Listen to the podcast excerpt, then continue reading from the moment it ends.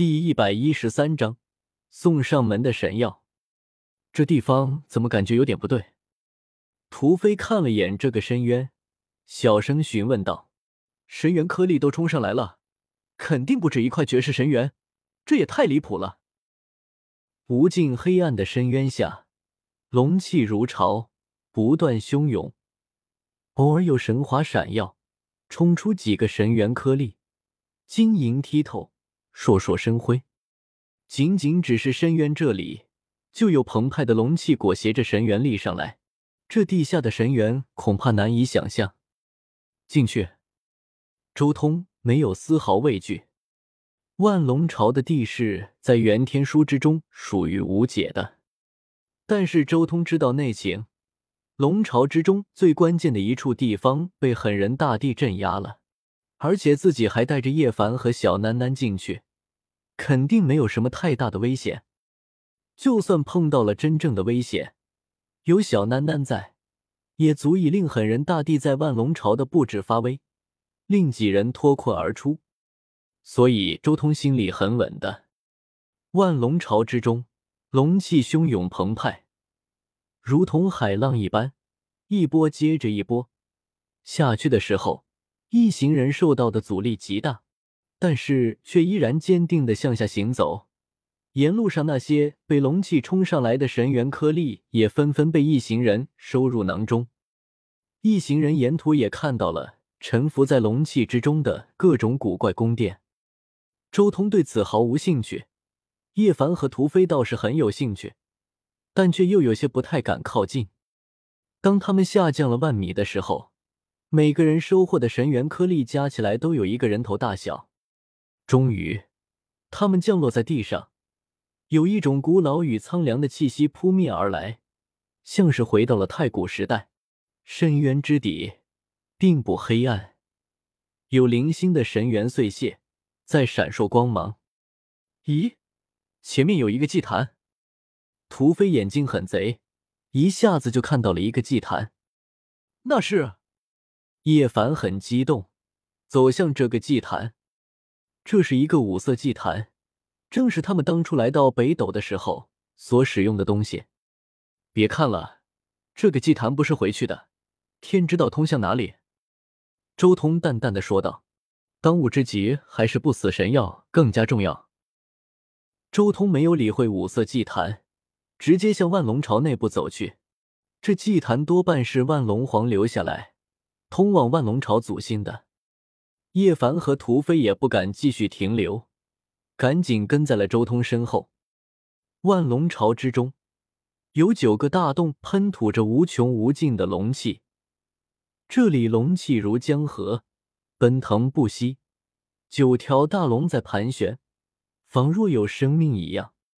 共有九个龙洞，内部相通，接连向万龙朝。他们步入后，被龙气洗礼，毛孔舒张，浑身舒泰。到底走哪一个洞？叶凡询问道。没什么区别，周通淡淡的说道。不过就在这时候，忽然间一阵清香传入了四人鼻子中。是什么东西？那么香？屠飞很震惊，这股香气了不得。简直和周通手中那株菩提树有的一拼啊！不会吧，真龙神药！屠飞的反应很快，眼睛一下子亮了起来。大哥哥，那里有一条小龙。就在这时候，小楠楠拉了拉叶凡的衣袖，指着不远处。顿时，所有人转过头去，只见一株奇异的植物出现在了所有人眼前。那是一株通体金色、被万龙之气缭绕、璀璨夺目的神药。它只有一尺来高，生有九片叶子，每一片叶子都像是一片金色的云朵，美丽而炫目，还有些飘忽。在这株太古神药的顶端，皆有一枚果实，金灿灿。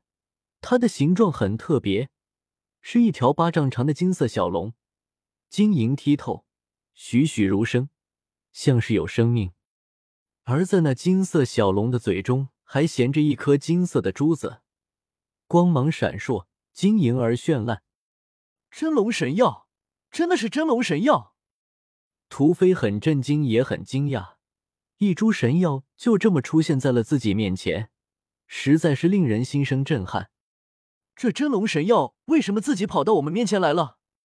叶凡很震惊，因为他看到这真龙神药简直就是化作一条小金龙，直接向着自己一行人冲过来。不死神药不都是很惜命的吗？竟然直接向着修士冲过来，不要命了！叶凡和屠飞很不解，周通鄙视的看了眼两人一眼，随即看了看一旁的小囡囡，暗道：带小囡囡过来还真是一步妙棋。他就是这株真龙神药的主人。真龙神药感受到他过来，当然就不顾一切的飞了过来。不过，这或许就是狠人大帝给叶凡规划的正道之路。周通心中回想起原著的很多事情，联系自己现在所看到的东西，想到了很多。真龙神药在万龙朝扎根了十几二十万年，万龙朝却连真龙神药的一丝好处都没得到。反而是第一次来这里的叶凡直接就夺了龙珠，第二次来这里直接夺了龙血，说什么也不可能是巧合。狠人大帝肯定早就给叶凡规划好了修行之路，他的道果可能就是放在外面故意引导叶凡的。只不过后来他自身出了问题，所以叶凡没有用到这番布置。其实想想也知道，狠人大帝既然给叶凡准备好了河道花。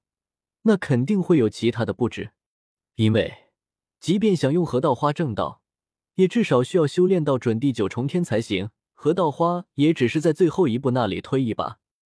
如果狠人大帝不确定叶凡能不能修炼到准地九重天，那他这河道花也是白准备的。所以肯定有着一些布置，来引导叶凡修行，助他踏上准地九重天。真龙神药绝对是其中很重要的一环。不死神药可不仅仅只是果实能吃，它更大的效果在于其他方面。长期持有任何一株不死神药，只需要带在身边，盘坐在他身边修炼，修士都会得到巨大的好处。这也是周通每每能通过轮回镜看到古代至尊修道传法景象的原因。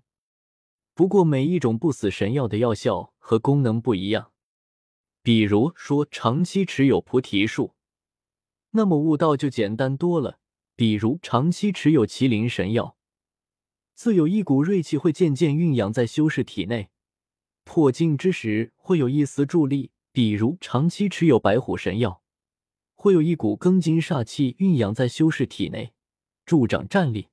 人形神药也有一股神秘的力量。只不过周通暂时还没有察觉到这股力量的作用是什么，这些好处都是周通亲身体验过的。真龙神药肯定也有类似的作用，真龙神药肯定也是留给叶凡的，要不然原著中叶凡也不可能三番两次接近真龙神药夺得巨大的好处。只不过原著中狠人大帝意志不清，所以叶凡没用上这些布置。而现在，狠人大帝的道果涅槃了一次，所有的布置一下子清晰了。真龙神药主动投入叶凡怀中，得到真龙神药，恐怕叶凡的成长要比原著更顺啊！周通心中说道。原著的叶凡也不缺资源，但他的资源基本上都是自己打拼出来的。但是现在，有了狠人大帝的指引。他的修炼资源已经和原著截然不同了。